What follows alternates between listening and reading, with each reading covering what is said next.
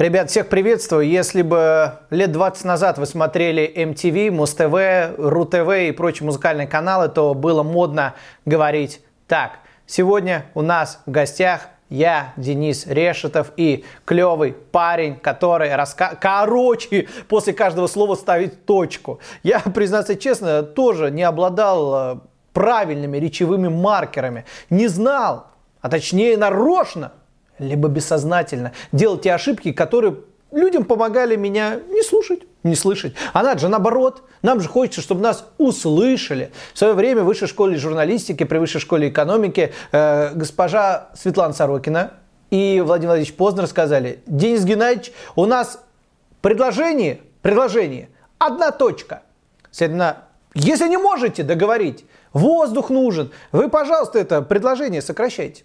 Действительно, сейчас, как уже тренер по коммуникациям, я могу вам сказать, что даже Шекспир писал свои предложения, в которых были от 7 до 8 слов. Потому что макая перо в чернильницу, его хватало, чтобы написать 7-8 слов. У нас есть проблемы в том, что мы либо громко говорим, а надо чуть потише. Либо очень тихо говорим, а надо погромче. Либо быстро говорим, а надо как бы умеренно. Либо очень медленно говорим, а надо как бы само то, что было. Паузы у нас там, где не надо, а где надо, их нет. И вообще мы не умеем работать с интонациями.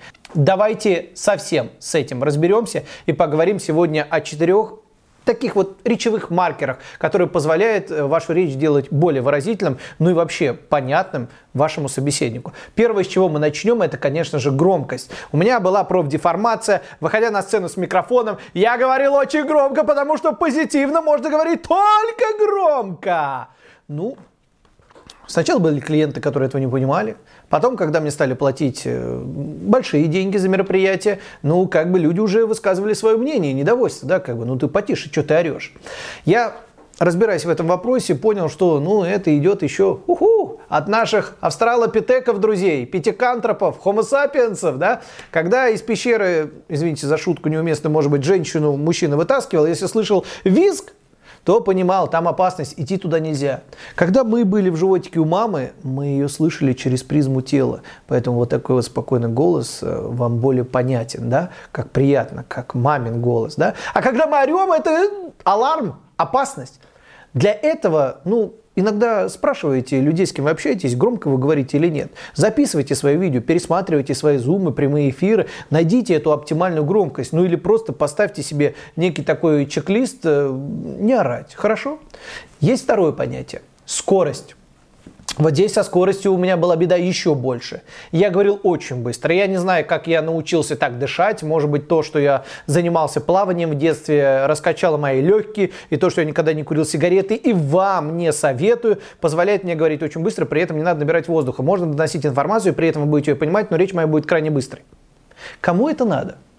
Первый раз, когда я поработал с европейцами, ну, они вообще ни черта не поняли. Это очень быстрая речь. Вообще, если хотите понять, как у вас со скоростью, много ли вы говорите в минуту слов, либо мало, от этого зависит напрямую скорость, то посчитайте свое говорение, записанное на диктофон, по словам. 100 слов – самое перфекто.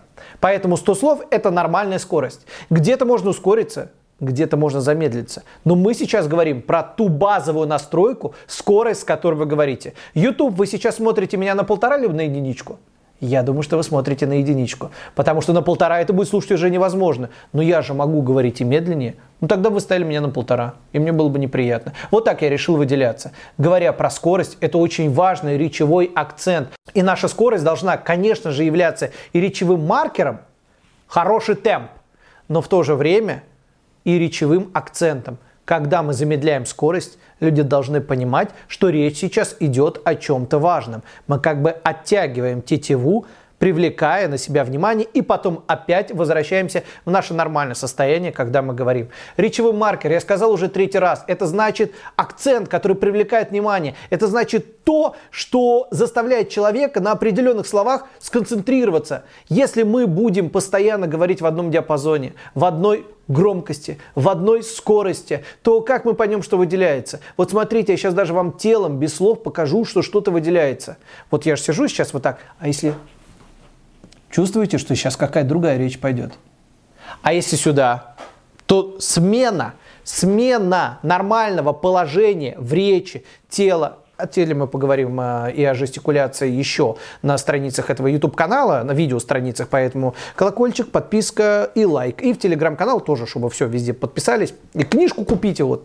Все, все сказал. Все рекламные интеграции мои прошли в один момент. Возвращаемся, возвращаемся ко мне.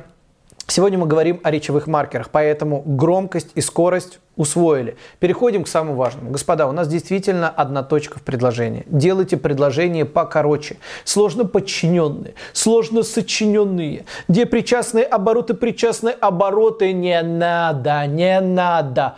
Проще понятнее. Это одна из проблем коммуникации выступающих, говорящих людей, но непонятно. Иногда это слова подобраны не те, об этом мы говорили. Иногда неинтересно, об этом мы тоже говорили. Но а иногда это просто вот непонятно, нет структуры. А из-за того, что предложения такие огромные, какая может быть структура? Пока ты что-то начал, пока дошел до конца, я уже забыл, с чего ты начал. Более короткие предложения. Я предлагаю вам замедлиться. Не приходилось ли вам замечать Чувствуете, что я делаю?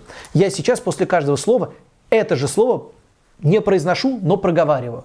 Это позволяет замедляться.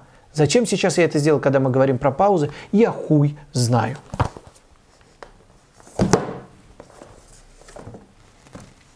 Едем дальше. Ну вот мы, играючи и говоря, подобрались к важному речевому маркеру, который, я считаю, мы должны использовать повсеместно и повседневно. Это интонация. Как это понимать? Ну, интонация, это, к примеру, я говорю, вот сейчас без какой-либо эмоциональной окраски, просто рассказываю и говорю, но хочу привлечь внимание к определенному акценту. Ребята, этот акцент очень важен. И когда я говорю что-то серьезное на серьезных щах, да, когда хочется прям пальцем вот так сделать или сказать внимание, то я ухожу чуть-чуть вниз.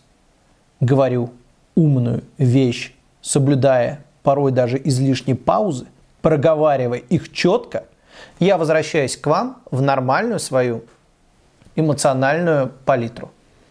Но если, блин, если что-то вот прям, ну, такое, да, эмоциональный всплеск, прям, ну, я, я в шоке, это очень круто, это прям гейзер эмоций, понимаете?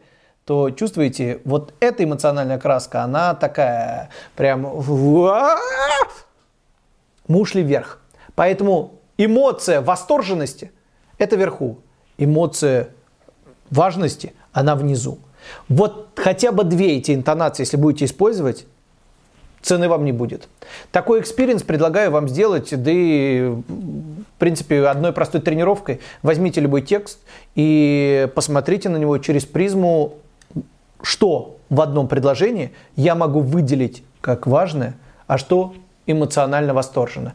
Я вам рекомендую проделать простое упражнение. Если перед вами будет какой-то текст, вы можете взять любую книгу и посмотреть э, в одном абзаце, какое предложение вы можете сделать более важным благодаря интонации, да, уйдя вниз, а какое более восторженным, уйдя вверх. Вообще приучитесь расчеркивать свой текст. Стрелочка вверх будет обозначать интонацию вверх. Стрелочка вниз будет обозначать интонацию вниз.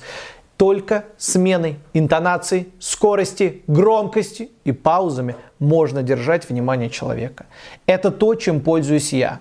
Это то, что позволяет мне по 4 часа проводить разные онлайн-воркшопы, эфиры, лекции и так далее. И держать даже сейчас вас возле экрана.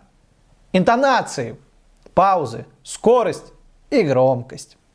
Это то, что вам надо знать. Это то, чем я бы вам рекомендовал овладеть. Если за одно видео что-то непонятно, в телеграм-канале более подробно мы разжевываем разные и речевые маркеры, и коммуникационные навыки прокачиваем, и помогаем вам, главное, реализовывать ваше жизненное предназначение через коммуникации, и личный бренд. Подписывайтесь на нашу тележеньку, покупайте книгу. Здесь много вообще того, чего я рассказываю. Настрой на общение на Литрейсе Озон, бестселлер за первую неделю продаж. Классная штука. Приобретайте и увидимся с вами уже совсем скоро. Подписывайтесь. Пока.